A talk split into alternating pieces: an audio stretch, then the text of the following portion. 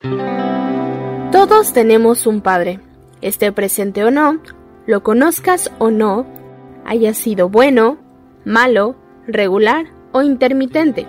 Hay padres presentes que juegan, otros que siempre trabajan, padres que nunca conoces, padres que no son tu padre pero se convierten en uno. Los que te aconsejan, los que solo escuchan, los que van por cigarros y nunca vuelven y los que vuelven sin cigarros después de años. La figura paterna nos determina, forma nuestro carácter o la falta de él. Se convierte en una ausencia que buscamos constantemente o en un estándar difícil de alcanzar. En un país como México, donde el abandono paternal parece la regla y no la excepción, ¿cómo es un padre? ¿Dónde se encuentran? ¿Existen? Pero, ¿qué pasa cuando hay un divorcio? ¿Quién se queda con los hijos? Es que la mamá no me deja verlos. Están mejor sin mí. Solo me buscan por dinero. ¿Quién es papá más allá del dinero? Esta es la historia de Víctor Hugo, Ana Verónica y Ana Jimena. Una familia separada legalmente, pero más unida que nunca. Una historia donde la paternidad no se termina en el divorcio. Soy Víctor Hugo Sánchez, soy periodista de espectáculos desde hace 35 años y relaciones públicas desde hace 33 años. Me tocó trabajar en el Heraldo de México en mis inicios y en mis inicios como relaciones públicas trabajé con Salma Hayek y Lucía Méndez. Entonces de ahí he desarrollado una carrera paralela en, ambos sentidos. Es un trabajo que a mí me apasiona. El día que yo puse un pie en el periódico, te lo digo sinceramente, puse un pie en Disneylandia. He tomado cuatro vacaciones en 35 años, trabajo de lunes a domingo, no me canso, no me aburro. Para mí es hacer algo que me gusta y me apasiona y además de ello vivo, pues imagínate. ¿A qué edad eh, te convertiste en padre? ¿Era algo que, que tú ya deseabas? ¿Era algo que tenías planeado? A los 18 años tuve una novia que pensábamos que estaba embarazada y tú no tienes idea la felicidad que yo sentí. Todo el mundo me decía que estaba mal, que estaba equivocado, que tal cosa, resultó que no era un embarazo, pero yo me quedé con la idea porque además mi hija es tal cual la imaginé, tal cual la imaginé y me hice papá a los 32 años. Era, estábamos en marzo. Casi 14 años después. Casi 14 años después. Se suponía que mi hija iba a nacer el 20 de julio por cesárea, porque estaba así calculado, y el día de mi cumpleaños, el 26 de junio, le dije, me dice la mamá de mi hija, ¿qué vamos a hacer para festejarte? Le digo, nada, porque vas a estar hablando a las 6 de la tarde, que pase por ti porque tienes contracciones, nos vamos a ir al hospital y esta niña va a nacer hoy, como te dije desde el otro día. Con mi hija tengo una cuestión de comunicación, no sabría decirte cómo. Estando en la panza de su mamá, yo ni siquiera tocaba la panza. Yo movía las manos, se movía para acá. Yo los movía para acá, se movía para acá. Y un día me llegó la fecha, que iban a hacer a tal, tal fecha, tal hora. Se lo comenté, me tiró de a loco y ese día a las 6 de la tarde me marca y me dice, me siento mal. Le dije, te dije. Y nació mi hija el 26 de junio igual que yo. Oye, qué gran regalo, ¿no? El mejor regalo que me ha dado la vida y en ese cumpleaños. Y ya de esto se cumplen 25 años. Fui papá a los 32 años. Era un papá. Siempre le di todo, todo el amor. Sin embargo, al que no le daba amor era a mí. Yo traía un problema con las drogas, consumía cocaína estaba yo como jefe de prensa ya de Televisa, tenía un puesto ejecutivo, tenía acceso a dinero, tenía acceso a las drogas. Y la verdad es que eso provocó el divorcio con, la mamá de mi hija. Este, se va cuando tenía ella dos años, tres aproximadamente, y durante un año no me la dejaron ver, porque yo estaba siempre intoxicado, ¿sabes? Siempre estaba mal y ahora entiendo perfectamente y lo justifico que no me la dejaran ver. Tuve que emprender un juicio muy complicado ya nos habían divorciado, pero estaba todo mal hecho, resulta que llega un abogado que consigue por fin, porque me quitan a mí incluso la patria potestad, la posibilidad de ver a mi hija. Cuando ella tenía cuatro, yo pierdo la patria potestad y no la podía ver hasta que cumpliera 18 y eso sí ella quería. Se encontró un abogado buenísimo, buenísimo, ya había causado este, sentencia, la, ya había causado ejecutoria la sentencia y bueno, hizo malabares este cuate, nos vuelven a casar, o sea, volvemos a estar casados, nos divorciamos ya bien, y a partir de ahí yo tomo un curso que se llama Contraanálisis, salgo de mis adicciones, salgo de mil broncas que traía en la cabeza y me empiezo a reconstruir y empiezo a reconstruir mi relación con, la hija, con mi hija, con mi familia, con todo el mundo. Y, la, y la tengo la posibilidad de verla cada 15 días. y dar la pensión, y todo normal. Ok. Usualmente cuando hablamos de, paternidad, a fin de cuentas es un rol que no está desprendido de la sociedad, ¿no? Eh, también está marcado por, pues, por nuestra propia historia personal, como tú mismo lo mencionabas, ¿no? Eh, cuando te conviertes en padre y con toda esta historia personal que tú traías, estos problemas con, las drogas que mencionas, eh, pues cuál era tu propia expectativa y, cuál fue, cuáles fueron los mayores retos, ¿no? De inicio. Los mayores retos fueron ser un buen hijo, porque tuve unos padres extraordinarios, tuve un padre que siempre nos dio todo, no teníamos abundancia, pero nunca nos faltó comida, nunca nos faltó ropa, nunca nos faltó él, ¿no? Este, básicamente nunca nos faltó educación. Y yo, lo único, la única manera de honrarla a la memoria de mis padres era tratando de ser un buen padre también, ¿no? ¿Y cómo fue este año que estuviste sin ver a tu hija? ¿Cuál es el nombre de tu hija? Mi hija se llama Ana Jimena Sánchez. Fue un año terrible porque yo lloraba mucho, sufría muchísimo por no poder verla. Me dejaban hablar por teléfono con ella y entonces nos inventábamos juegos de manera tal que yo podía estar con ella tres horas al teléfono con una niña de cuatro años que como la puedes entretener y jugar así. Me las ingenié, siempre he sido, siempre he tenido un muy buen discurso, me inventaba jueguillos y cosas. Y un día me acuerdo perfecto que estaba yo muy mal, muy mal emocionalmente no soy de ninguna religión, pero me fui a una iglesia y de repente sentí, que te voy a decir, suena absurdo, pero así fue. Yo sentí que floté hasta el, hasta el, ¿cómo se dice? ¿Cómo es el escenario? ¿Cómo se le dice?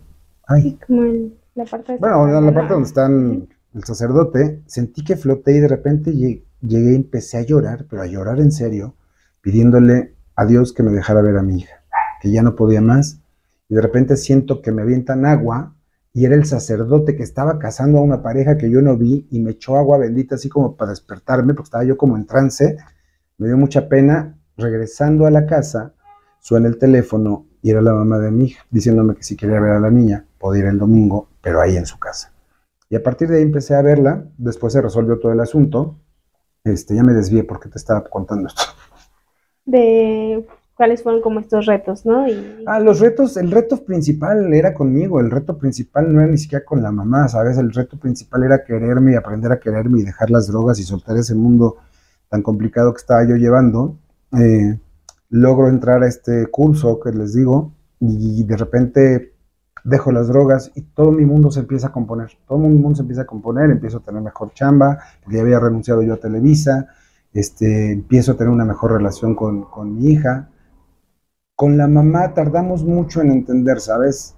Mucho, muchísimo tardamos en entender que estábamos haciéndolo mal, porque estábamos peleados. Todo el tiempo estábamos peleados, todo el tiempo estábamos peleados. Yo soy Ana Jimena Sánchez, soy hija del Héctor Hugo Sánchez, eh, soy mercadóloga y tengo 24 años. En tu caso, Jimena, ¿recuerdas tu infancia y con estas llamadas de tus papás? Él más o menos nos contó un poco de estas llamadas que eran de horas, ¿no? Y, sí, y cómo ahorita que lo platicaste me llegó como el flashazo de que, pues, o sea, yo era una niña, entonces jugaba conmigo en el teléfono. Me acuerdo que me decía así como de, ay, este, venme a buscar el refri. Me hice chiquito, estoy ahí entre los Yakults, porque yo de chiquita me encantaba el Yakult.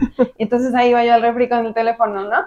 Y luego se le acababa la pila, porque pues era justo de los de la casa, inalámbrico, ¿no? Y, tenía que volverlo a cargar y me volví a marcar. Y no, es que ahora estoy en el patio, búsqueme ahí por, lo, por el jardín, que no sé qué, ¿no? Entonces sí, este, hacíamos eso y luego cuando empecé a ser un poquito más grande, pues platicábamos, o sea, no sé de lo que íbamos a hacer el fin, de qué película íbamos a ver, o sea, la verdad, igual cuando mencionó que, que hacía todo lo que yo quería, sí, este, sí era muy consentido en ese aspecto de que, pues, o sea, yo soy niña y si quería ver Barbie, él veía Barbie, o sea, se hecho todas las de Barbie, este, chick flicks ya cuando era más adolescente, de que Lizzie McGuire y todas las de Lindsay Lohan y High School Musical, o sea, siempre, siempre se ha involucrado en mis gustos, entonces sí, sí lo recuerdo igual, o sea, pasaba por mí cada 15 días, me tocaba irme el fin con él, ahorita pues ya no está tan definido porque pues yo también ya tengo mis planes, mis compromisos, pero sí, al menos los primeros, yo creo que 15 años de mi vida,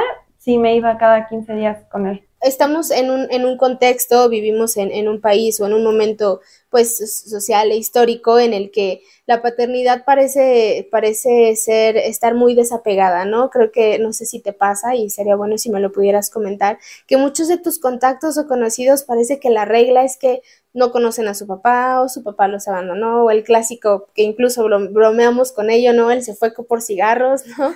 O él, pues los conocen, pero solamente tienen una, un rol de proveedor, ¿no? Es el que paga, es el que da. Em, ¿Cuál ha sido tu experiencia eh, en tu caso particular? Bueno, mi experiencia sí, sí ha sido como comentas, o sea, sí tengo amigos, amigas que justo, eh, pues su papá a lo mejor y sí está presente en casa, pero pues justo solo es el proveedor, no tienen como una eh, dinámica bonita con ellos o de confianza, de comunicación, o sea, realmente pues muchas de mis amigas es como, no sé, yo les llevo a contar de que, ay, le platiqué a mi papá X, ay, no, ¿cómo crees? Yo nunca le platicaría a mi papá eso, o realmente no se ven tan seguido, no sé, los fines de semana nada más, de vez en cuando pues salen a comer o algo así, pero no es una relación cercana. Y también sí he tenido amigos o conocidos que, como comentas, pues ni siquiera conocen a su papá o, o tiene mucho tiempo que no lo ven o incluso tienen otra familia y, y ya como que pues no, no los han visto, la relación se ha visto afectada. Entonces, eh, pues sí es algo que, que, yo creo que vivimos en México y en todo el mundo y pues diría que sí es algo muy feo. Yo me considero bendecida de que sí he tenido una relación muy bonita y muy cercana tanto con mi mamá como con mi papá. Entonces, sí, a pesar de que se divorciaron cuando yo tenía como dos años y que realmente no tengo un recuerdo de ellos viviendo juntos, sí tengo un recuerdo de los dos estando en eventos importantes, ¿no? En mi cumpleaños, este, o incluso cuando llegaba a tener algún problema en la escuela este, o, a cualquier situación, siempre estaban ahí los dos. Eh, mi nombre es Ana Verónica Guerrero, eh, soy expareja de Víctor Hugo Sánchez, mamá de Ana Jimena.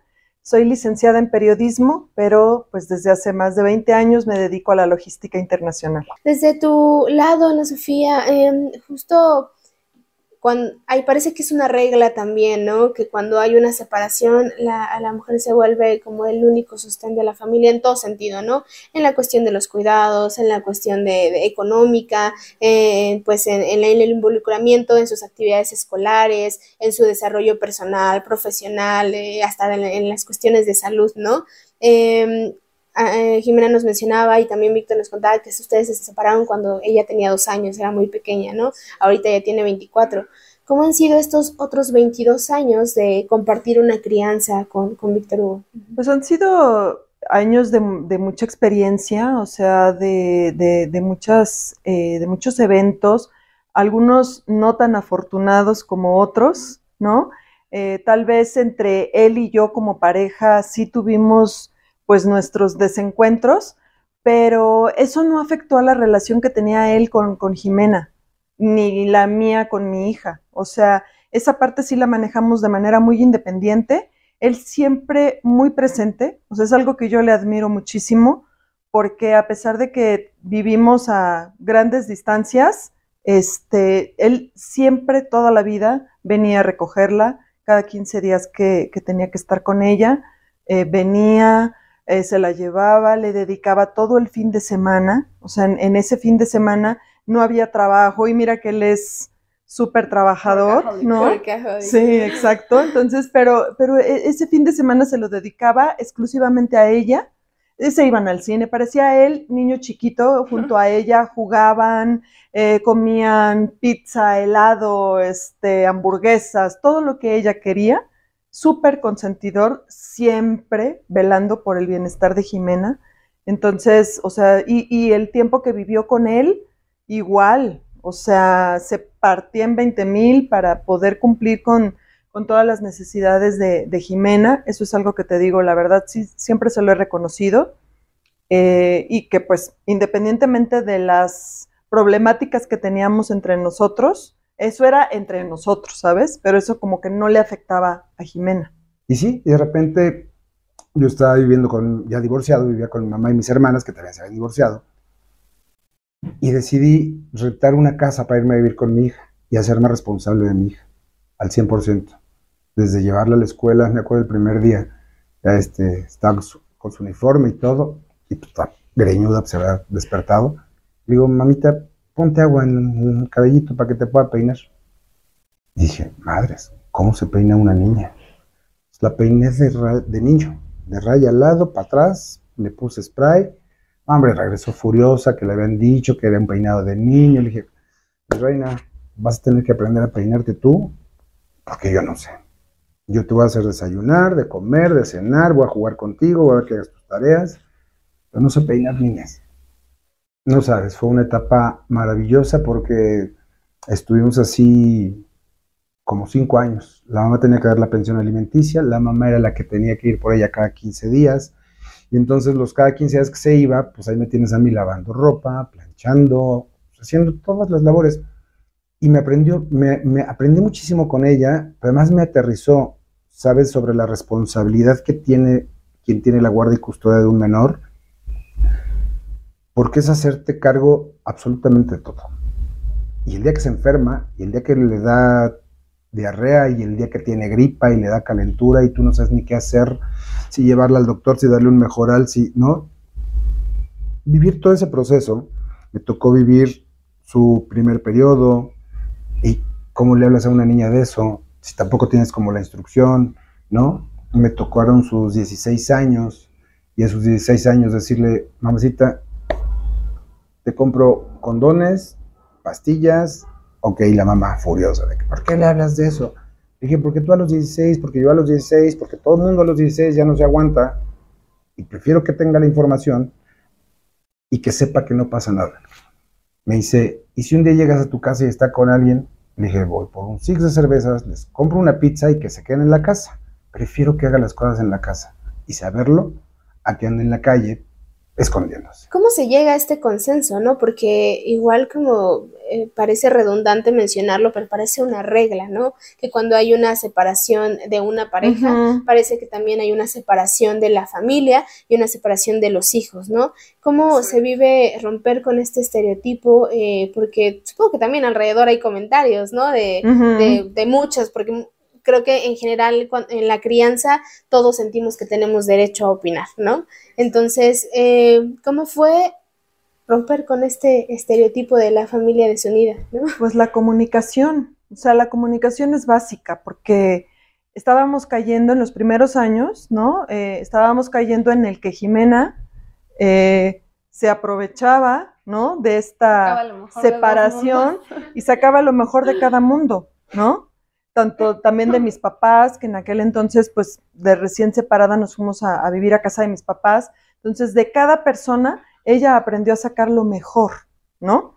Entonces, eh, pues Víctor y yo tuvimos que sentarnos a platicar, a, hacer acuerdos, ¿no? De que si yo imponía una regla, él tenía que respetarla y igualmente al revés, ¿no? O sea, yo respetaba lo que Víctor decía. Entonces, creo que esa fue la mejor manera para poder tener una, relación sana entre los tres, ¿no? Porque pues sí, Jimena ya estaba cayendo en el, en el berrinche, en el, ah, bueno, me enojo con mi mamá, pues me voy con mi papá. Me enojo con mi papá, la, edad. regreso. Fue como un trabajo de los tres. Este, Exacto. o sea, porque creo que eso fue cuando yo era como preadolescente, entonces sí, justo era de, ay, si mi mamá no me da permiso, pues voy y le lloro a mi papá o al revés, ¿no? O claro. o si mi mamá o mi papá no me quiso comprar X cosa, pues le digo a mi mamá y, así. Y entonces, pues sí, eh, justo ellos como que no, no había tanta comunicación, o sea, ellos se quedaban con la versión que yo les daba hasta que un día, sí me acuerdo, la verdad, o sea, ellos me lo han contado y yo me acuerdo, que era mi cumpleaños y yo iba a comer creo que con mi mamá o, y, o, con mi papá y de la nada llegó el otro de sorpresa. Yo como, ¿qué onda, no? ¿Qué haces aquí? Fue como de, no, pues que vamos a comer contigo, no sé qué, para platicar los tres, pero la verdad es que estuvo súper padre, o sea, a lo mejor los primeros 10 minutos yo dije, uy, ya se me acabó, ¿no? Pero después, o sea, recuerdo que fue de mis primeros cumpleaños que empezamos a pasar juntos y a partir de ahí todos mis cumpleaños los pasamos juntos. O sea, ahorita ya se acerca mi cumpleaños 25 y vamos a ir a comer los tres, como pues la familia que somos. Al final, aunque ellos ya no están casados, pues, somos una familia. Exacto. ¿Cómo se separa la relación de, personal con la relación familiar? O sea, ¿cómo, ¿cómo, es ese proceso? Pues te digo, o sea, la verdad al principio sí fue muy difícil muy, muy difícil porque obviamente la manzana de la discordia era Jimena. O sea, tanto él quería tenerla, este, educarla a su manera, transmitirle sus, este, sus gustos, ¿no? Que fuera idéntica a él, como de la misma manera era conmigo, ¿no? Yo también quería pues pasar el mayor tiempo con ella, porque pues yo desde que me separé también trabajo, ¿no? Entonces de lunes a viernes, pues en el trabajo y los fines de semana, pues ambos queríamos estar con ella, pero pues poco a poco, o sea, las cosas se van normalizando, poco a poco. Yo siempre he dicho que el tiempo todo lo cura. O sea, hay que tener paciencia, paciencia y tiempo. O sea, no, no tratar de apresurar las cosas. ¿En algún momento te dio miedo que, que, tomara la tendencia de eh, dejar de ejercer una paternidad responsable? No, al contrario, o sea, lo que a veces me agobiaba era que estaba demasiado presente. O sea, es que era, era, o sea, desde, te digo, desde que me separé de él, o sea, no hubo fin de semana que no estuviera en la casa, no había día que no le llamara. Y eran llamadas de horas, porque pues antes no era tanto el celular, ¿no? Ni las redes sociales. Entonces eran horas las que se pasaban hablando. Obviamente a mí a veces hasta me daban celos, ¿no? De, de, de la relación tan bonita que tenían, pero eran celos pues naturales, ¿no? De que chin, o sea, me está quitando ese tiempo donde yo podría estar disfrutando a mi hija pero pues es lo que te digo, o sea, aprende uno y con el tiempo vas madurando, eh, te vas dando cuenta que es bien importante que tengan la presencia tanto paterna como materna. Y yo creo que esa es eh, la clave para que Jimena tenga esa seguridad que ella maneja. O sea, porque ella, como no careció de esas imágenes, ¿no? Este, ella tiene una seguridad en sí misma porque sabe que que nosotros estamos atrás respaldando, ¿no? Todos sus actos, todo lo que ella hace, dice, piensa, y que vamos a estar ahí para ella. Entonces ella no teme el equivocarse, al contrario, o sea, se arriesga, lo hace. ¿Por qué? Pues porque le hemos dado esa seguridad. Y entendimos que lo único que estábamos logrando era una niña feliz, una niña a la que ya no tenía que mentir para manipular, porque sí nos manipulaba, ¿no? estábamos creando un monstruito.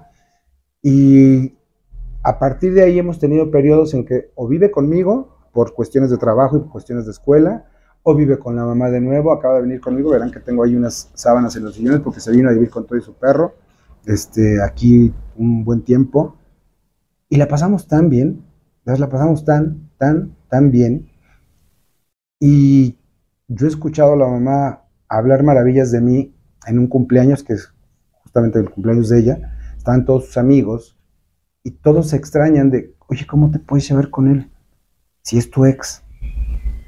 Y dice, la escuché de espaldas porque ya no se dio cuenta que estaba yo, y dijo, dice, mira, no funcionamos como pareja. Dice, pero no, no habría encontrado en el mundo un mejor papá para mi hija. Siempre está al pendiente, se hablan todos los días, se quieren montones, se ríen todo el tiempo, este, pero además a mi hija nunca le ha faltado nada. Le pagó el viaje a España para la escuela, le pagó el TEC de Monterrey, este, ¿sabes? Si por Víctor Hugo fuera, que nunca ha tenido que hacerlo, se quita el pan de la boca, párselo. Amo a mi hija profundamente. Es un amor en el que de verdad yo siento honrar la memoria de mis padres. Es un amor incondicional que lo aprendí de ella, porque además resulta ser mi mejor maestra de vida. Si alguien me ha puesto los pies en la tierra es Jimena, si alguien me ha enseñado del amor es Jimena. Cuando estaba chiquita, no me acuerdo por qué la regañé y no le compré lo que quería y me dijo, ya no te quiero. Y dije, pues aunque no me quieras, yo te voy a amar toda la vida. Y ahí entendí que de verdad lo estaba diciendo de dentro para afuera, que tú no esperas que venga de regreso el amor, como esperas que venga de una pareja o de un amigo Aquí es, aunque no me quieras, te voy a amar toda la vida porque eres mi sangre, eres mi, eres mi trascendencia. Es una niña muy brillante, muy dedicada, muy aplicada, ya está titulada, ya está trabajando. súper organizada con sus finanzas, lo que no aprendió del padre, lo aprendió de la madre. Y de verdad hicimos un buen complemento. Yo me dediqué a consentir y la mamá se dedicó a darle estructura. Cuando vivió conmigo esos seis años, no sabes, está súper cachetona, porque yo le daba nuggets de pollo de dinosaurio, papitas fritas, sopa de bolsita. Lo que la niña quiere.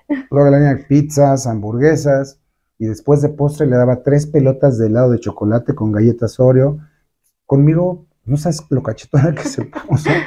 En, en, las noches le daba, me decía, quiero un café de Starbucks. Yo, ah, vamos. O sea, pura azúcar y café. Bueno, eran las 12 de la noche y estaban dormida. Cuando vivió conmigo, tenía unas ojeras espantosas.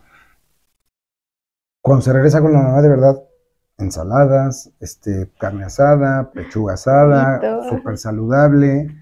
Y es una niña muy linda. Este próximo domingo ya me invitó a comer, me, dijo que no la deje, que no me va a dejar pagar, lo cual siempre voy a pagar yo, ¿verdad? Porque papá esa es mi hija. Pero tiene unos detalles impresionantes, ¿sabes? Es una niña muy, muy linda, muy entregada y pues es el amor de mi vida, el verdadero amor de mi vida. Qué bonita toda esta historia que, me cuentas, Víctor, porque justo creo que pone eh, en evidencia un poco de lo que nos cuesta aprender después de muchos años, como tú mismo lo mencionas, ¿no? De repente cuando las personas ejercen la maternidad y la paternidad y cuando la relación no funciona, eh, la mayoría no se dan cuenta que la paternidad y la maternidad no están casadas con el matrimonio, ¿no? Parece no están ligadas al matrimonio, ¿no? O sea, si el matrimonio fracasa, la paternidad y la maternidad no tienen que fracasar, ¿no? Si, si, no, si esa relación no se da, la familia puede seguir eh, funcionando, ¿no? Sí, al final la familia, la familia va a funcionar para siempre. Mira, el otro día fue el cumpleaños de la mamá de, mi hija y cumplen años también mis hermanas, mi hermana y un sobrino en la misma semana. Entonces los invité a comer. Ya el sobrino llega con la novia, mi hija llega con el novio, este, y al final de la comida nos dimos un fuerte abrazo, la mamá y yo, ¿no? le di un beso así muy apretado y muy tronado en el cachete. Dije, es que te quiero. O sea, te quiero no como pareja, no como, te quiero porque eres mi familia, o sea, vamos a ser los papás de esta mujer a toda su vida, ¿no? Que a lo mejor no estamos juntos, ¿no? Y a lo mejor no podríamos funcionar, tampoco es una insinuación para regresar, pero vamos a ser familia para toda la vida.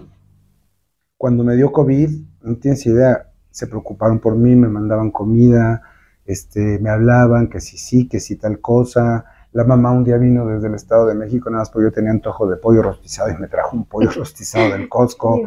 Este, me lo dejó ahí en la puerta para no contagiarse y tal.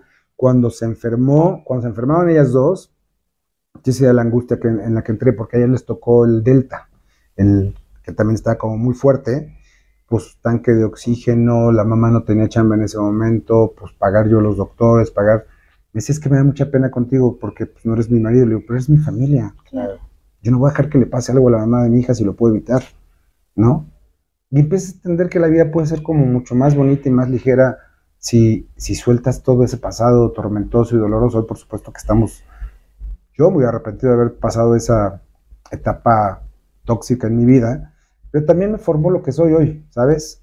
También es parte de lo que soy y es parte, pero no puedo estarle rascando ahí al pasado como para ver, ya quedó atrás, soltamos maletas y vámonos caminando ligeritos todos. Ahora que ya eres grande y que obviamente tienes una comprensión diferente de las cosas, eh, ¿crees que en algún momento sentiste esa ausencia? ¿Sentiste? Sonó como sentiste, pero ¿sentiste esa ausencia? Pues no, ¿eh? La verdad es que no, porque como te digo, aunque vivamos lejos, porque bueno, yo estoy en el estado y él en la ciudad y luego aquí este, el tráfico es un caos y se pueden hacer dos horas, dos horas y media, a pesar de eso, eh, pues siempre estaba en los momentos importantes, te digo, si me enfermaba, eh, si había un festival en la escuela, si se acababa el curso y era lo de la entrega de diplomas, eh, si era mi cumpleaños, incluso de chiquita, este, justo cuando empezamos a, hacer esto de festejar los cumpleaños, me llevaba al cine con mis amigas, con mis amigos, y me acuerdo que todas mis amigas amaban a mi papá, o sea, no sé si te acuerdas que se querían ir con él Así de, ay, yo me voy con su papá porque es bien chistoso, no sé qué. E-, eso pues está padre, eh, acordarse como de esas cosas. Entonces, no, la verdad diría que nunca sentí esa ausencia. Igual si, si no, no era tanto de a fuerza tienes que estar, pero si yo tenía un problema le marcaba o le mandaba un mensaje y siempre me respondía, entonces siempre estaba presente de una u otra forma. En el desarrollo psicoemocional también parece que casi siempre, las, sobre todo las mujeres, tendemos a hablar más con las mamás, ¿no? Eh, si nuestro primer beso, nuestros primeros novios, pues nuestro primer periodo, inquietudes, etcétera, ¿no? Eh, ¿Tú tienes también esa comunicación con tu papá? Sí. ¿Y cómo se desarrolló? Sí, totalmente. Pues justo yo me fui a vivir con él cuando empecé con esta parte de los periodos y aunque mi mamá pues me ayudaba a, la distancia y me explicaba y, todo también siempre estuvo muy presente, pues a mi papá le tocó vivirlo. O sea que yo le decía, oye, esto que me traigas del súper esto. Ah, sí, está bien, oye, te sientes bien, no quieres una pastilla, no sé qué. Entonces siempre también súper, súper abierto, igual de los novios, le contaba. Este, yo diría que se empezó a poner celoso hasta que ya vio que era más en serio en mis últimas relaciones, porque las de chiquita pues era como de X. Em, pero sí, sí, siempre tuve muy buena comunicación con él para todas esas cosas. ¿Y cómo consideras que el tener dos, una madre y un padre presentes abonado en tu vida? ¿Crees que hubiera sido diferente si su relación hubiera eh, sido pues un poco más complicada y que te hubiera involucrado a ti? Sí, yo creo que sí. Yo creo que, por ejemplo, si nos hubiéramos seguido por ese camino donde no había comunicación, pues yo no hubiera tenido ciertos límites, ¿no? A lo mejor sería una persona muy, pues, caprichosa o muy aferrada, porque, pues, como comenta mi mamá, eh, en esa edad, eh, pues yo como que hacía lo que quería o trataba como de convencer a quien me pudiera ayudar. Entonces, yo creo que si hubiéramos seguido por ese camino, eh, pues sí, no, no tendría como bases de lo que está bien, de lo que está mal, entonces siento que me podría haber afectado. Y si no hubiera estado presente, pues yo creo que sí me faltaría como ese otro lado de pues un, soporte, no, no sé bien cómo explicarlo, pero se complementan, o sea, aunque los dos han sido muy presentes, con mi mamá tengo ciertas cosas que con mi papá no, y con mi papá ciertas cosas que con mi mamá no, entonces sí, diría que esa como eh, conexión es lo que me ha hecho ser quien soy hoy. Y en tu caso, también sé que por lo que nos platicó Víctor Hugo, eh, han formado una relación incluso hoy de amistad, ¿no? Él dice que son grandes amigos, ¿no? Y me gustaría escuchar tu versión, ¿no? O sea, ¿lo consideras un amigo? Eh, ¿Qué cosas, aparte de una familia, puedes compartir con él?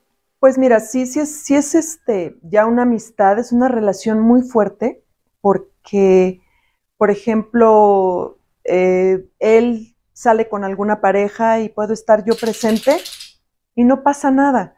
O sea, porque él me da mi lugar como la mamá de su hija, o sea, no como su pareja, sino como la mamá de su hija, ¿no? Y de igual manera pasa conmigo. Puedo estar con mi familia, incluso hay veces que Navidad la pasamos con la familia de Víctor y Año Nuevo con mi familia. Y él también viene, ¿no? A veces mis amistades y así me dicen, pero ¿cómo? O sea, como que no les checa, ¿no? Esa relación que hemos desarrollado actualmente, porque ellos no lo hacen, ¿no? No, no lo llevan así, pero para nosotros ya es algo natural, ¿no? Aparte tengo el apoyo de Víctor. Eh, el año pasado estuvimos muy mal de COVID. O sea, fue mi principal apoyo. Porque yo la verdad sí me puse muy mal, tuve neumonía y Víctor, o sea, fue el apoyo de te mando el oxígeno, este, pero la doctora, pero las medicinas, o sea, adicional a que mi familia estaba presente, o sea, él era el apoyo al que yo le hablaba y le decía, Víctor, ya no puedo. Jimena también se ponía muy mal, a veces se me desmayaba. Y era el hablarle y decirle, Víctor, ya no puedo, necesito que, estés bien al pendiente. Y él, o sea, al pie del cañón.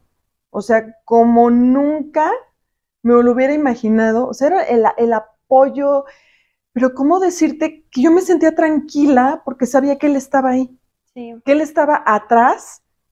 Quería, quería venir a meterse aquí a la casa con nosotras. Sí. Y le decíamos, no, porque no sabemos cómo te vas a poner tú. Nosotras estamos muy mal. Yo creo que desde antes de que nos enfermáramos, perdón la interrupción, pero sí como que la pandemia nos ayudó a estar conectados por, incluso por las redes sociales. O sea, tenemos un grupo en WhatsApp que solamente estamos él, mi mamá y yo. Y ese lo creamos cuando, me acuerdo perfecto, cuando me fui de intercambio a España, que fue hace como cuatro años. Y hablamos diario por ahí, o sea, nos mandamos memes, nos mandamos videos chistosos, este, o simplemente, hola, buenos días, ¿cómo están? Bien, gracias, que tengan bonito día, ok, bye. Fotos de Max, o sea, y, siento que eso nos ha ayudado como a, pues, sí, procurar esta relación más allá de, de que Max. soy su hija, como amigos, porque pues ya se mandan igual ellos memes, stickers, este, platican de, no sé, este, ay, me fue súper mal en el trabajo, no, porque entonces está, está padre eso y siento que sí fue como un poco a raíz de la pandemia. Incluso en la pandemia nos fuimos este, unas semanas de cuenta, nos íbamos allá a estar con Víctor porque pues él estaba también solo, ¿no? Y, y pues nos, nos, reuníamos ahí a ver películas, a comer palomitas, a pues a convivir los tres como, como la familia que somos, ¿no? aunque sea una familia eh, separada, de cierta manera, pero ahí estamos, ¿no? Y Víctor siempre me dice, o sea, es que nosotros vamos a ser familia hasta la muerte, o sea, estamos unidos hasta la muerte por Jimena. Parece que aunque viven en casas separadas son una familia más unida que muchas familias que viven en la misma casa, ¿no? Exacto. Entonces, eh, qué interesante poder escuchar que la familia no es, no, no solo hay un modelo de familia, ¿no? Em, esto lo han compartido con otras personas, con amistades, con conocidos que tienen otros modelos de familia que tal vez no sean tan funcionales eh, y, y cómo, qué pueden observar ustedes tanto de, de esos modelos y del propio, ¿no? Eh, uno, sí se les hace raro, como mencionó mi mamá, o sea, si te preguntan así, pero ¿cómo? Por ejemplo, no sé, este, amigos que, que son amigos recientes y que por primera vez les digo así como, ay, es que el sábado voy a comer con mis papás. ¿Cómo? ¿Pero no están divorciados? Sí, pero pues es que así le hacemos. Ah, ok, o sea, se llevan bien. Sí, ah, qué padre pero como que siempre sí es raro, así como de, te digo, la pregunta de, ¿pero qué no están divorciados? O, o nada están separados, es como, no, sí están divorciados y separados, o sea, no hay un vínculo amoroso entre ellos, pero pues, o sea, somos familia, ¿no? Y, y ya, este, como que lo entienden y siempre se les hace muy padre, sobre todo, eh, pues, a partir de unos cuantos años para acá, que, pues, como que justo las personas que no han tenido este acercamiento con sus papás empiezan a dar cuenta de cómo les ha afectado, ¿no? Tengo amigos que pues sí van a, van a terapia o son cosas que ya abiertamente ellos saben de que no, pues a mí sí me hubiera gustado tener una relación así con mis papás. Entonces sí, eh, pues me dicen que qué padre. Hay muchas cosas que, que se tornan complicadas siempre en la paternidad y específicamente en tu historia. ¿Hubo, aunque sea un momento, uno, en el que consideras dejar de ejercer tu paternidad? No, nunca. Nunca, nunca, nunca, jamás el día que nació, que les explico que nació el mismo día de mi cumpleaños, bajo y en el cunero me la muestran, ya envueltita en su frazada, y los vidrios son muy gruesos y yo nada más alcanzo a decir, hija, haciendo un tono muy bajito, y la escuincle abrió los ojos. Me enamoré perdidamente de, ese ser humano.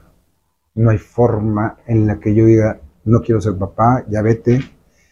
Cuando se fue a España, su mamá lloraba y lloraba en el aeropuerto. Y me dice, Jimena, me ¿me vas a extrañar? Le digo, no. Me dice, ¿por? Le dije, pues porque tenemos el teléfono, mamá, sí te podemos hablar, videollamada. Este. Le digo, ¿sabes qué pasa, Jimena? Que si un día dejo de verte, me va a dar mucho gusto que estés triunfando en Rusia o en Japón o en Francia. Le dije, desde que eres niña, me he dedicado a ponerte una pluma cada día para verte estas alas grandotas y verte volar muy lejos y muy alto. Yo no soy el papá, y eso es una cuestión que también lo he aprendido en la vida, que quiera que venga todos los sábados, ¿sabes? Ni los osos, ni las vacas, ni los leones, ni... Oye, tráete dos cebras porque vienen tus leoncitos. Los hijos son para verlos volar. Muy lejos y muy alto. Justo creo que parece que cuando, bueno, no parece, es, obvio y es determinante la relación que tenemos con nuestros padres, con nuestra madre, con nuestro padre, para pues nuestro propio desarrollo, ¿no? Para entablar relaciones con amistades, eh, la propia confianza, eh, la autoestima, el, eh, las relaciones que establecemos pues con nuestras parejas, ¿no?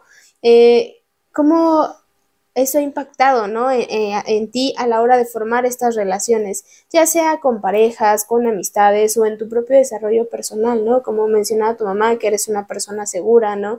Que eres una persona que, que tiene el respaldo, ¿no? Eh, y, y, sobre todo que, que pues tienes una figura sobre cómo sí se puede, ¿no? Pues yo creo que justo esto va muy de la mano con los conocidos daddy issues, por ejemplo, en el, en el aspecto parejas siento que a veces pasa eh, inconscientemente que las personas sí buscan encontrar en su pareja a un papá. Y siento que yo sí tengo bien definido de no, yo tengo a mi papá y lo que quiero acá es una pareja, o sea, alguien con quien construir, alguien con quien tener igual comunicación y todo esto, pero, o sea, sí he separado y justo creo que también toda esta parte de que mi papá ha estado presente, no sé bien cómo es la relación, pero no me hace buscar desesperadamente como compañía o conformarme con eh, pues cualquier relación, ya sea de pareja o de amistad, que, que, no me estén haciendo bien o que no me esté aportando algo positivo a mi vida, pues no tengo como este de, ay no, pero es que si lo dejo ir me quedo sin nada. No, al, al revés es como de, no, pues tengo mi familia, si esa persona se tiene que ir de mi vida, pues ni modo, o sea, tengo aquí a, mi familia, que son mis dos pilares y que con ellos puedo contar para lo que sea, ¿no? Entonces eso no me detiene como a eh, soltar relaciones. Ahora que Jimena ya es una adulta, ¿no? Y que justo ya está en una etapa diferente de su vida y que tiene planes personales, que obviamente ya no es saber quién, quién está el fin de semana, porque también supongo que tienes cosas, tú dices, yo mi fin de semana lo dedico a ir con tus amigos, salir con tu pareja, lo que quieras, ¿no? Cosas del trabajo, lo que sea. Eh, cómo mantienen esta, este, este contacto, ¿no? Cuando sí, cuando no, y, sobre todo, ¿qué, observas tú, Jimena, que, te gustaría compartir con, otras personas para que puedan también observar, ¿no? Que hay otras formas de, generar o de, desarrollar una familia. Pues mira, eh, Jimena y yo tenemos una relación muy abierta, o sea, yo le platico de mis problemas también. Si tengo un problema de pareja, igual se lo platico a ella. Si tengo que llorar, lloro. Porque a mí me gusta que vea esa parte, no nada más soy mamá, soy mujer, ¿no? Entonces, creo que eso nos ha acercado mucho porque ella está presente en todos los ámbitos de mi vida, ¿no? Entonces, el desarrollar ese tipo de relación eh, no genera ningún problema si ella está o no está, porque aparte yo tengo una vida independiente a ella, yo trabajo, eh, tengo mis hobbies, me encanta hacer ejercicio, estudio budismo, me encanta cocinar. Entonces, el fin de semana que ella se va con su novio, ¿no? Porque, porque a esto nos ha llevado la pandemia, ¿no? A que yo era una persona súper conservadora, porque así me educaron, y con la pandemia ahora permito que el novio se quede aquí en la casa, o que Jimena tenga la libertad de quedarse en casa de los papás del novio, ¿no? Entonces, ella, por ejemplo, este fin de semana se va, y yo tengo mi vida independiente, tengo mis actividades, ¿no? O simplemente quedarme a descansar en casa. Creo que extraña más a Max. Extraño más a porque me la llevo. exacto, se lleva hasta Max, ¿no? Entonces, esto realmente, o sea, nos, lleva a, tener una, una, relación en la que si estoy al pendiente de ella, eh, ayer, por ejemplo, ¿no? Nos fuimos a hacer ejercicio, estábamos las dos en el gimnasio y yo a cada rato volteaba porque ella tiene una eh, condición de salud que se llama disautonomía, ¿no? Y que de repente se puede desmayar. Entonces yo volteaba a verla porque estábamos en las bicicletas, este, una junto a la otra, y yo volteaba constantemente, ¿estás bien? ¿Te sientes bien? Yo nada más estaba muriendo, pero por el ejercicio. Por el ejercicio, pero, y me decía ella, es que mamá, no me estés preguntando. Y le dije, mira, aquí te debe de quedar claro que soy tu mamá y que hasta en el momento en el que yo me estuviera muriendo, no me voy a preocupar por mí, voy a seguir pensando en, sí, voy a dejar a mi hija, ¿no? Entonces le digo, no me pidas que no me preocupe porque eso pues es imposible porque soy tu mamá, ¿no? Ya, nada más con eso. Pero de ahí a que no le permita yo crecer como persona a ella, eso es totalmente diferente. O sea, sí estoy al pendiente de ella, sí le pido que se esté comunicando, que se esté reportando, pero la dejo ser. Porque imagínate, va, a cumplir 25, que la tuviera yo reprimida aquí en la casa, ¿qué va a querer? Huir de aquí, decir, ay, no, ya no quiero estar con mi mamá porque no me deja hacer mi vida, ¿no? Entonces, ella es libre totalmente, si me avisa, obviamente, me dice, oye, no, que este fin de semana voy a hacer tales actividades. Ya está ahí. O sea, yo aquí me quedo tranquila, porque aparte es tan madura que tiene una pareja y una relación de pareja muy estable. Yo me quedo bien tranquila.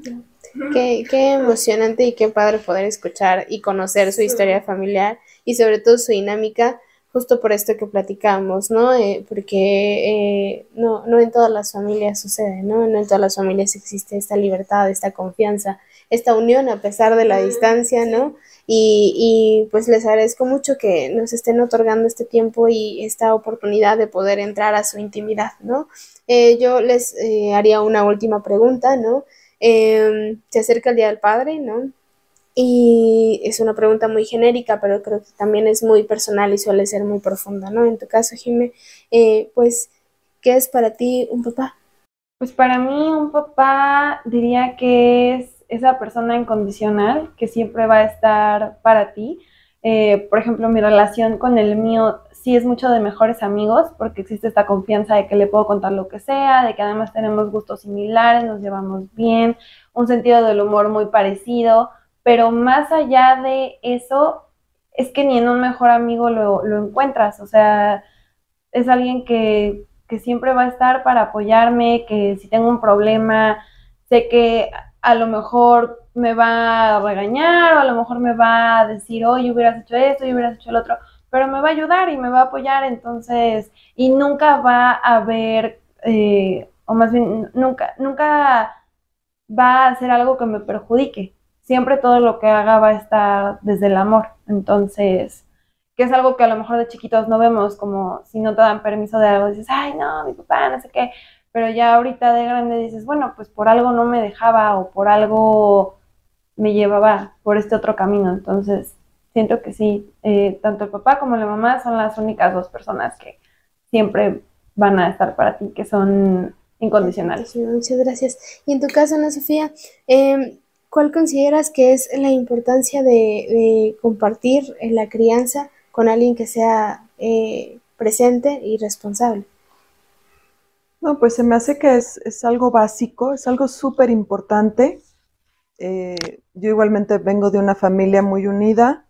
Eh, mis papás, pues bueno, lamentablemente ya no están, pero también la, la, imagen paterna la tuve siempre muy presente. Entonces, creo que es algo muy, muy importante muy, muy importante porque como dice Jimena, o sea, es, es el amor puro, ¿no? O sea, no hay interés de nada. ¿Consideras que, el hecho de que él fuera una persona, eh, pues, eh, también involucrada, también permitió que tú pudieras como desarrollarte en lo personal, o sea, que no solo tuvieras que volcarte a la crianza, sino que además tuvieras tiempo para ti? Claro, por supuesto. Eso fue súper, súper importante. O sea, fue básico el que Víctor estuviera presente porque también sentía el respaldo, ¿no? De, un papá presente y que me apoyaba en todas las decisiones que yo tomaba. Hay una línea que es muy delgada, ¿no? Entre quien dice que ayuda, ¿no? O sea, como si te este, hiciera un favor, ¿no? Y entre quien lo decide, ¿no? ¿En qué rango crees que se encontró Víctor? No, en el que lo decide, o sea, lo decide totalmente porque desde el momento, a lo mejor en el momento que yo le dije que estaba esperando un hijo, a lo mejor no fue el momento eh, en el que él lo hubiera esperado, pero desde el día uno está ahí, o sea, tratando de hacer su mejor esfuerzo, su mejor papel, este, estando presente, apoyando eh, y siendo también él, ¿sabes? O sea, siendo una persona súper auténtica. Nunca me dio la razón en algo simplemente por darme la razón. O sea, él argumentaba. O sea, él me decía, no, ¿sabes qué, Ana? Yo creo que a Jimena hay que llevarla de esta manera y siempre, eh, pues, eh, como te digo, o sea, muy presente y muy involucrado. Esa es la palabra, involucrado en todo lo que, lo que tenía que ver con Jimena, ¿no? Entonces, yo creo que ha sido lo, lo, lo, mejor que ha podido pasar. Aunque en, su momento, como te digo, aunque estábamos recién casados, él estaba pues súper exitoso, era este, pues jefe de, de, de, prensa en Televisa, etcétera, ¿no? Entonces, como que a lo mejor no era su momento, pero lo hizo su momento. Si hay muchos padres ausentes, es, es que como bien lo dices, es una estructura, a ti te educan para proveer, no estás, tú te vas con los amigos, está la mamá, ¿no? Te vas de reventón, el sábado te vas al fútbol y no sé qué. Y no nada más es proveer, es estar, es escucharlos, es jugar con ellos, es, híjole, es mucho más allá. O al menos así me nace en el corazón a mí, ¿no? Sí, creo que proveer puede ser incluso una de las partes más fáciles, ¿no? Fíjate que cuando vinieron a discutir que quería Jimena estudiar en el TEC de Monterrey, yo le dije, Jimena, de verdad, ¿esto que quieres estudiar no hay en otra universidad que no esté tan cara? Dije, vete a la te compro un carro y te lo cambio cada año, pero no me hagas esto de irte a una pinche escuela tan cara. Y dijo la mamá, no te preocupes, yo voy a poner la mitad. ¿Sabes cuándo puso la mitad? Nunca. No, pero yo le voy a regalar un carro cuando salga. ¿Sabes cuándo? Nunca. No estoy peleado con eso. Los primeros dos años sí me dio mucho coraje porque no sabes el esfuerzo que tenía yo que hacer para pagar una pinche escuela tan cara como el TEC. Y después regresé a ese momento de mi vida en el que solté.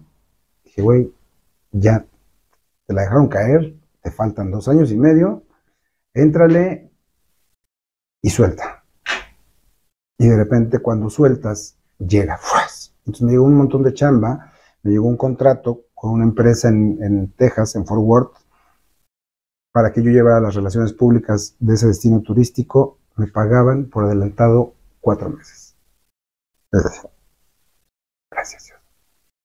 Iba escuela, llegaba escuela, llegaba escuela. Cuando tiene que irse a España dos meses porque el TEC te pide que te vayas a otro destino ¿verdad? Pues se pudo haber ido a Guadalajara, pero no, Pinches que escogió ir a Barcelona. Dos meses, 140 mil pesos. ¿Dónde salieron? Preguntas. Salieron. Son, los hijos también son una bendición, si sí, si traen cosas bajo el brazo, ¿no? Si tú entiendes, no es que sea yo muy espiritual, pero si entiendes que tienes una conexión con el universo, porque somos átomos de todo de un todo, y de repente pides, te juro que te lo dan. El día que lloré y pedí que me la dejaran ver, llegué a la casa y en ese momento sonó el pinche teléfono, después de un año de no verla, me hablan, puedes venir mañana. Si pides bien y te escuchan, te juro que te llegan. Y yo pedí una hija como esta. Sí, totalmente, porque además mi hija es tal cual la soñé, tal cual la concebí, tal cual la imaginé, así como es, de verdad, así, así la vi. Y así la vi crecer, o sea, la niña que llegó es la niña que yo esperaba. Porque quizá esto suene muy soberbio, pero es un yo mejorado. Es tan parecida a mí, tan parecida en muchas cosas, pero mejorada pues creo que ha sido un proceso, o sea, creo que ahorita lo contamos como si fuera justo eh, increíble y lo más fácil del mundo y, lo más raro que es, ¿qué? ¿Cómo, no? Eh, obviamente como todas las familias hay discusiones, hay este, peleas ah, y, había más antes, ¿no? Eh, pero yo creo que ha sido un proceso constante de la comunicación entre ellos y entre los tres para lograr esto que tenemos ahorita. Pero sí, definitivamente fue complicado y no fue algo que se lograra de la noche a la mañana. O sea, muchos años sí era como el típico de, oye, ve y dile a tu papá que esto, eh, oye, pero dile a tu mamá que no sé qué, o sea, de que ni siquiera esa comunicación básica de necesito una cartulina, o sea, no, era como, ve y dile a tu mamá y no sé qué a, lo que tenemos ahorita, ¿no? Que es algo que trabajamos pues constantemente, que eh, creo que hace rato algo así nos preguntabas de cómo le hacíamos ahorita que ya era yo grande para mantener esta cercanía, pues tratar de vernos, si no cada semana, si no cada 15 días, al menos una vez al mes, ir a comer, este, o, vernos, aunque sea este, un ratito. Y, por ejemplo, pues en las fechas importantes, ¿no? Mi cumpleaños, Día de las Madres, Día del Padre, el cumpleaños de mi mamá, pues tratamos, tratamos de vernos y de seguir como fomentando esta parte. Entonces, pues sí, no, no ha sido sencillo, pero sí se puede, ese es el chiste, que sí, que, que hay que como que poner cada uno de su parte, porque no se va a lograr si nada más uno quiere. Exacto. O sea, al principio, cuando me separé de Víctor, sí fue muy complicado, o sea, muy difícil. Porque obvio, pues, insisto, la manzana de la discordia era Jimena, ¿no? Entonces, nunca hubo peleas por nada más, o sea, ni económicas, ni de ninguna otra índole más que Jimena. Y el tiempo que, ella se fue a vivir con Víctor, que fueron como dos años, pues era yo la que tenía que cruzar la ciudad para ir por ella los fines de semana, el mantener la comunicación. Ah, eh, hace poco me encontré en mi mail personal los correos que me intercambiaba con ella ah, ah, cuando tenía 10 años, ¿no? Entonces, o sea, me chuté, me leí todos los libros de Crepúsculo para tener punto de, ajá, de conversación con ella, ¿no? Entonces, o sea, yo creo que es, esa es la parte medular de esto, que tanto Víctor como yo, nuestro principal interés es Jimena. Entonces, hacemos todo lo posible por estar con ella, por estar bien con ella, por disfrutar lo que a ella le gusta, por, por ser condescendientes con ella, ¿no? En la medida de lo posible y de involucrarnos. Entonces, yo creo que eso es fundamental. O sea, y eso es lo único que yo les diría a las demás parejas que a lo mejor que tienen este problemas, a la mujer que se enfoque en trabajar, en desarrollarse, en aprender, este, en involucrarse en otras cosas, ¿no? Yo creo que eso es lo que, lo que a mí, en lo personal, me ha ayudado. Porque a veces como mujer, no, que me dé dinero, no, que los hijos, es que, o sea, y se afanan tanto en esas discusiones y en esas peleas. No, mi hija, ponte a trabajar, gana tu dinero, sé independiente, desarrollate, ponte a leer, o sea, no sé, otras cosas y no enfocarte en la pelea.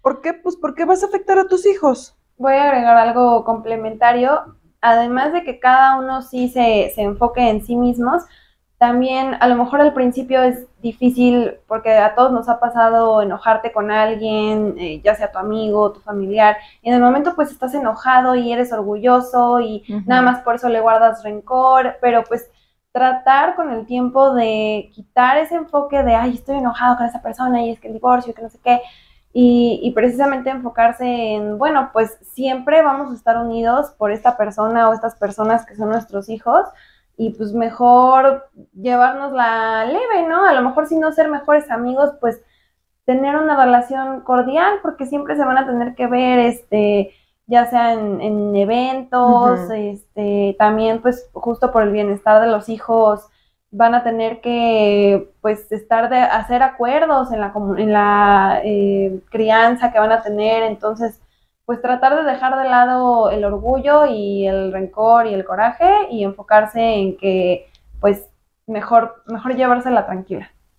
No, definitivamente prefiero que se hayan separado porque me ha tocado ver de cerca eh, familias eh, que solamente están juntos hasta que, los, hasta que los hijos se gradúen, que solamente están juntos porque la señora no hizo nada más de su vida y no, no tiene como este pues sustentarse económicamente. Eh, que nada más están juntos por el qué dirán las familias, de cómo se van a divorciar. Y es horrible porque los hijos y todos en esas casas pues sufren, no solo los hijos, también el papá, la mamá, están en un lugar donde no quieren estar, hay conflictos, este, hay incomodidad. Entonces, pues yo, yo la verdad, este, creo que estuvo bien que tomaran esa decisión tan pronto, si es que a los dos años ya sentían que eso no iba a funcionar, pues también ser realistas y, mejor ahí dejarla. Y sí, la verdad prefiero la relación que tienen ahorita, que es pues como ya les platicamos, muy amena aunque estén separados.